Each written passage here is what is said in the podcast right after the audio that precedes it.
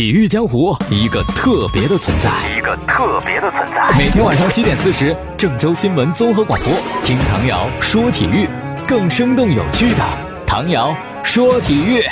各位听众朋友，大家晚上好，还有蜻蜓的网友朋友，大家好，欢迎收听唐瑶说体育。昨天说到加泰罗尼亚要闹独立的事儿，是吧？西班牙政府肯定是不同意的。西班牙首相宣布解散加泰罗尼亚议会，这这些我们不多说，是吧？咱不管，咱们就说足球这方面的事情。这个周末呢，毕尔巴鄂竞技和巴塞罗那踢比赛，据有消息说，毕巴主场对巴萨的比赛会如期进行，而且现场呢还会有很多巴斯克和加泰罗尼亚的旗帜进入球场，以表明巴斯克人对加泰罗尼亚的支持。哎，我觉得这球迷是添乱吧，是吧？你不怕球队受到一些处罚和影响吗？哎呦，你这要不怕罚你就搞事情啊！好，继续说一说库蒂尼奥想要转会巴塞罗那的事情。我们都知道嘛，他就一直想离开，但是闹腾了一个夏天也没走成，主要是利物浦教练克洛普不想放他啊。但是呢，由于确实身在曹营心在汉，是吧？这心思不在球队，你强留这人有什么用呢？据说呀，利物浦和这个克洛普都有些松动。可是呢，后来又传一消息，说是大巴黎准备从巴萨手中抢人，因为大巴黎嘛有很多库蒂尼奥在巴西国家队的队友，阿尔维斯啊、内马尔啊，啊，可能是这两位巴西老乡建议的，把库蒂尼奥给买过来吧。但是最新消息，库蒂尼奥人家不去大巴黎，是吧？有老乡也不行啊，心中的球队儿时梦想就是巴塞罗那。库蒂尼奥，你不再想想了，是吧？万一巴萨踢不成西甲，你你还来吗？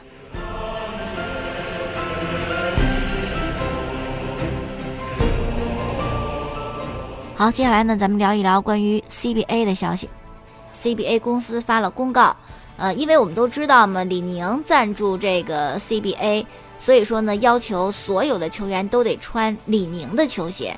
可是有些球员就不乐意，因为人家大牌儿是吧，签的有自己的赞助商啊，什么克呀，什么迪呀，啊，那我跟人家有合同在身，那我得穿人家的鞋，你让我穿李宁的鞋，这怎么整啊？有些球员就就就冒着风险啊。我就穿自己赞助商的鞋，结果就被罚款嘛。后来就不让上场嘛，必须得穿指定赞助商的鞋。上赛季不是易建联还演了一出戏，是吧？不让穿自个儿的鞋，穿李宁的鞋。好，穿上上去打了几分钟，哎呦，说那脚疼啊，疼得走不动。后来走了半路，就干脆把鞋脱下来，光着脚走到场边啊，揉自己的脚。那双李宁鞋特别尴尬的，就就就就躺在地上，是吧？你看你。什么鞋呀？这什么质量啊？人穿了就脚疼啊！闹了这么一出嘛。呃，今年呢，哎，这个姚明当了主席之后啊，却有些变化。昨天呢，CBA 公司就发了一个公告，特许一些球员呢穿自己赞助商的鞋。这球员是易建联以及郭艾伦啊，这两名球员在联赛当中可以穿耐克公司品牌的球鞋。哎，这是怎么回事儿？是吧？这个球员分三六九等。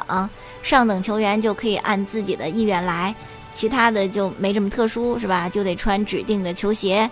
那为什么会给易建联和郭艾伦开这个绿灯呢？啊，其实我觉得这也是姚明情商高的地方，卖耐克一个面子呗。或者是还有种传闻说，耐克呢是给 CBA 交了些钱，等于是花钱买了易建联和郭艾伦穿耐克球鞋的这么一个权利。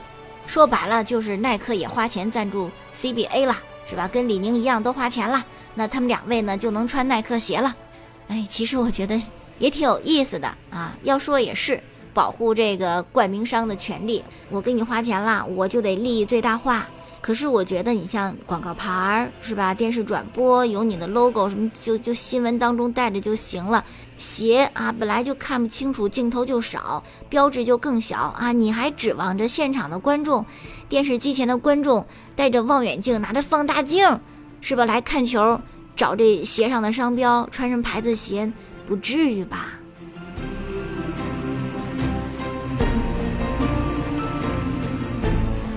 好，下面呢来给大家说一支球队，叫做 AC 米兰啊，意甲的一支豪门球队。当然，现在豪门也落寞了哈。我们讲讲 AC 米兰的故事。米兰呢是一八九九年十二月十六号啊成立的，当时呢它的名字叫做米兰板球和足球俱乐部，简称 AC 米兰。他们在成立的两年之后，一九零一年首次夺得意大利的冠军，那个时候还叫全国锦标赛啊，还不叫什么意甲联赛呢。然后五年之后，一九零六年获得第二次全国冠军。这个冠军呢特别有意思啊，就得来的很有戏剧性。当时决赛对手是尤文图斯，尤文图斯抗议抵制啊，不踢。就让米兰非常轻松地拿下了这个全国冠军的头衔。这样的话，好像感觉胜之不武，是吧？人家都没有跟你比，你这冠军来的，嗯，不够有说服力。于是呢，AC 米兰就发誓，我得证明我自己啊，我们是最好的。哎，于是第二年呢，果然就卫冕成功，而且每场比赛。都踢得淋漓尽致啊！真是证明这个冠军货真价实啊！从这个冠军第三个全国冠军之后，米兰在意大利就奠定了他们强队的角色。到了。五十年代啊，上世纪的五十年代，意大利开放了外援政策，这样的米兰开始进入到他们的第一个黄金时代，引进了三个外援，称之为瑞典的三驾马车。这个年代太久远，估计大家都没有看过他们比赛，是吧？咱们就不多说了。到了一九八五年的时候，十六岁的保罗·马尔蒂尼加入到意甲联赛。一九八六年，电视大亨贝鲁斯科尼两千万美元买下了 AC 米兰俱乐部，成为了米兰的新任主席。而他的入主，代表着米兰进入到一个全新的时代。现在我们这个中国很多球迷可能了解 AC 米兰，就是从那个时代开始。老贝呢入主之后没多久，就买了著名的荷兰三剑客古利特。巴斯滕、里杰卡尔德，他们三个聚在米兰，那米兰简直强的是吧？无坚不摧。他们代表米兰历史上一段非常辉煌的历史。三剑客来到米兰的第一个赛季，发挥出巨大能量，时隔二十年，又帮助 AC 米兰拿下了欧冠的冠军。那是在一九八九年的时候。在一九九一到一九九二赛季，还有一九九二到一九九三赛季，他们还创下了联赛五十八场连续不败的惊人记录。而且特别巧，这个记录呢，开始于帕尔马，终止于帕尔马，哈，一个神奇的循环啊！就在这段时间里边，红黑军团 AC 米兰就是亚平宁半岛的无敌战舰，简直是无往而不利呀！而且不止在意甲赛场，一九九四年欧冠的决赛，四比零横扫克鲁伊夫率领的巴萨的梦一队，哇，这这一战简直是太过经典。可是风水轮流转吧，你总是创造奇迹、创造经典，结果有一年也被别的球队创造了奇迹。那是二零零五年啊，著名的伊斯坦布尔之夜是欧冠的决赛，当时呢是 AC 米兰对阵利物浦。上半场的时候，利物浦队零比三落后啊，一般来讲这就没什么戏了。可是不成想，下半场六分钟的时间里边，利物浦竟然进了三个球，追成三比三平，进入加时赛。加时赛呢也没有进球，没有分胜负，最终是互射点球，利物浦战胜 AC 米兰，拿到欧冠的冠军。你说这个大起大落？所幸呢，两年之后，米兰复仇成功嘛，又战胜利物浦，拿到了他们队史上第七座。欧冠的冠军奖杯，就我们俗称的大耳朵杯啊，因为它大奖杯旁边那两个环像耳朵，还特别大啊。大耳朵杯啊，是所有足球俱乐部的追求的一个梦想的奖杯。接下来呢，就是时光荏苒啊，现在的 AC 米兰那真是不负当年之勇啊。但是我相信，在米兰球迷心中，米兰精神永存。也许他们只是在蛰伏吧。我们等待米兰再一次一鸣惊人的时候。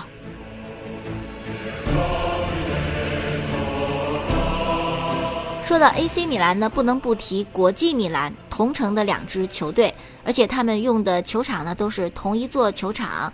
当 AC 米兰踢主场的时候呢，这个球场就叫做圣西罗。当国际米兰踢主场的时候呢，这个球场就叫做梅阿查。AC 米兰的服装呢是红黑剑条衫，国际米兰的服装呢是蓝黑剑条衫。在意大利呢也有国家德比，哎，大家知道意大利的国家德比是哪两支球队吗？你看西班牙就是皇马和巴萨，是吧？那意大利呢，可能很多球员就觉得是 AC 米兰和尤文图斯吧？真不是啊！意大利的国家德比是尤文图斯和国际米兰，为什么呢？因为啊，在老贝接手之前，AC 米兰的成绩还真不能跟尤文和国际米兰相比。那个时候，意大利国家队基本上就是国米的球员和尤文的球员，所以说这两支球队交锋是意大利的国家德比。说到 AC 米兰和国际米兰呢，还不能不提一个球员，他的名字叫做巴洛特利，绰号巴神。关于他有句话，就是叫做“巴神的世界，你永远不懂”哈。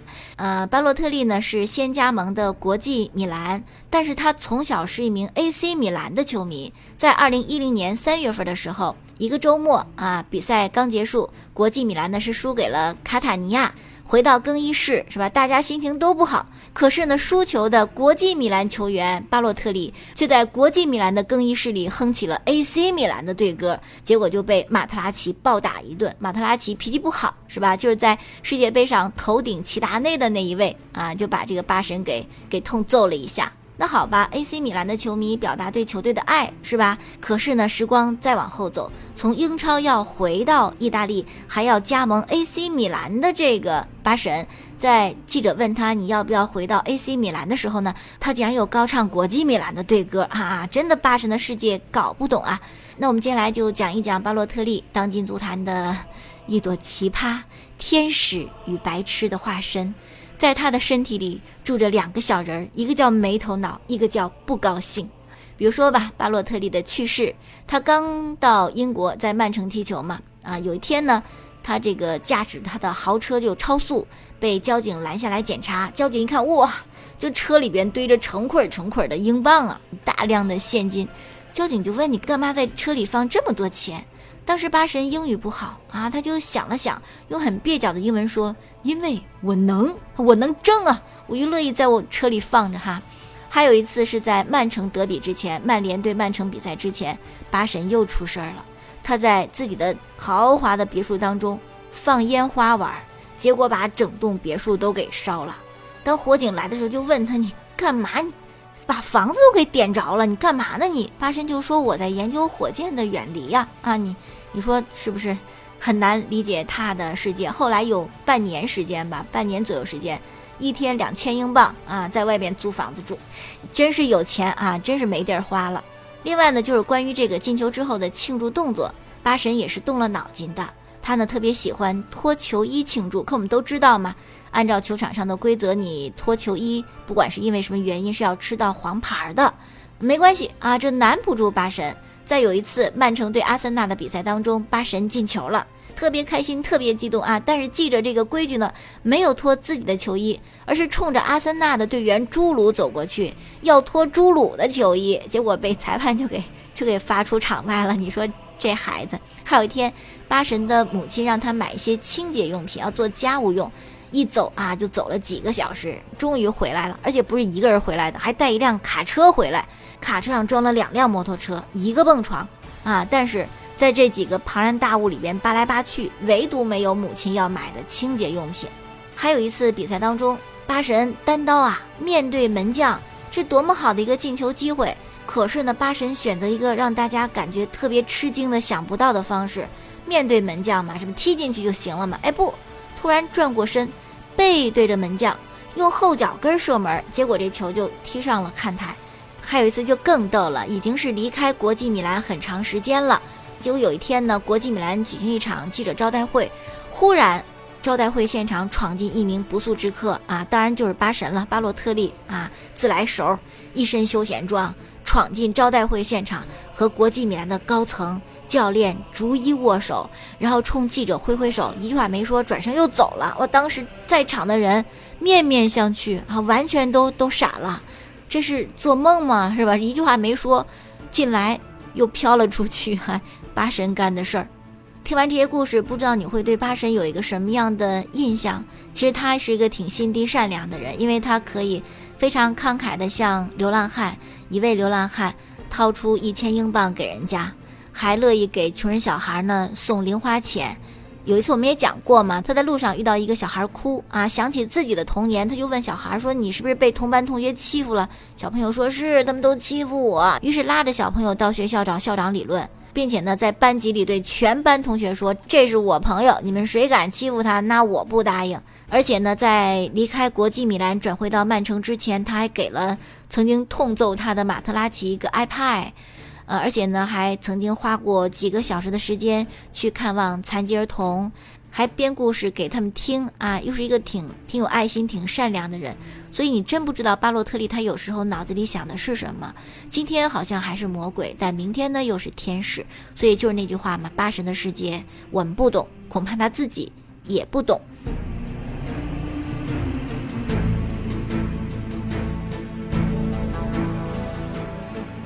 关于巴洛特利呢，我们还要说一说他的童年，确实是比较悲惨的。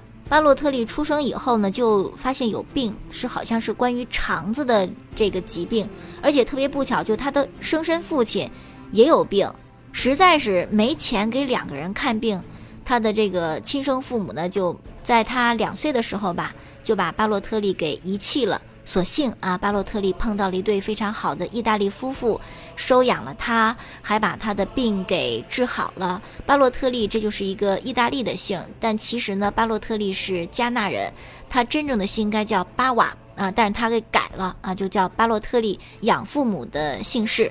五岁的时候呢，巴洛特利开始踢足球，当时是在布雷西亚这个城市一支球队踢球。那布雷西亚这个城市呢，充满了种族歧视。大家就非常不喜欢他，就是他那个俱乐部吧，一共二百五十名小球员，这里一个人是黑人，其他都是白人。那些小朋友的家长呢，就强烈要求俱乐部把巴洛特利给开除了，我们孩子不跟这个小黑孩一起玩，从小就是备受歧视啊。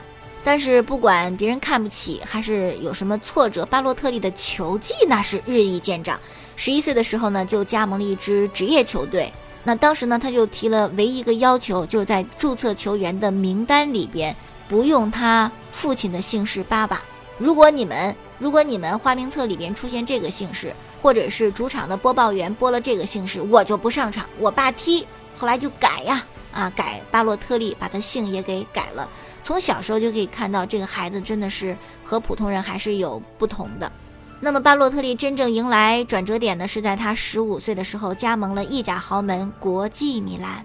那时候真是小呀。国际米兰梯队的教练埃斯波西托接受采访时就回忆巴洛特利说：“一个特别重要的比赛，比赛前一天我就给大家讲啊，讲战术，强调纪律，做什么必要的准备啊。就在这么重要的时刻，巴洛特利竟然偷偷溜走了。”跑到球场外面买了一个大冰激凌，然后在我的眼皮子底下把冰激凌给吃完了。后来的故事呢就不多说了，巴洛特利就出名了嘛，还有一个八神的绰号，而且关于他的段子也还特别的多。后来呢，他的父母也找到他啊，希望他原谅什么的。八神就真真的不原谅他的父母亲，他对养父养母关系特别好，就唯独对亲生父母亲就就不能接受啊，怎么都不能接受啊，就非常的抗拒。当时他就表示嘛，哦，他们后悔了，他们一直想念着我，他们带着一脸悲伤的表情来看我。那么我想请问，当我小时候被养父母治好我病愈的时候，他们怎么没有向法院请求把我带回到他们身边呢？是吧？过去的十几年时间里边，我没有在我任何一次过生日的时候接到他们一个电话。现在我出名了，他们出现了来找我了，你让我如何相信他们是真心爱我呢？不是因为我有了名有了钱呢？那么后来八神呢，其实浪费了他的天赋，也许就是因为他性格的问题吧。每个人都非常喜欢他，包括卡佩罗啊，他就叫卡佩罗父亲，怎么怎么也带不好，也教不好啊，就达不到预期的这样一个效果。现在巴洛特利就是在。法甲的尼斯队踢球嘛，而且最近呢也落选了意大利的国家队，可能这就是性格决定命运吧。好了，今天的唐瑶说体育就到这里，感谢听众的收听。收听晚上节目回放呢，可以在蜻蜓 FM 上搜索“唐瑶”两个字，找到唐瑶说球，也可以在每天晚上七点四十分收听郑州新闻综合广播播出本档节目。明天我们再见。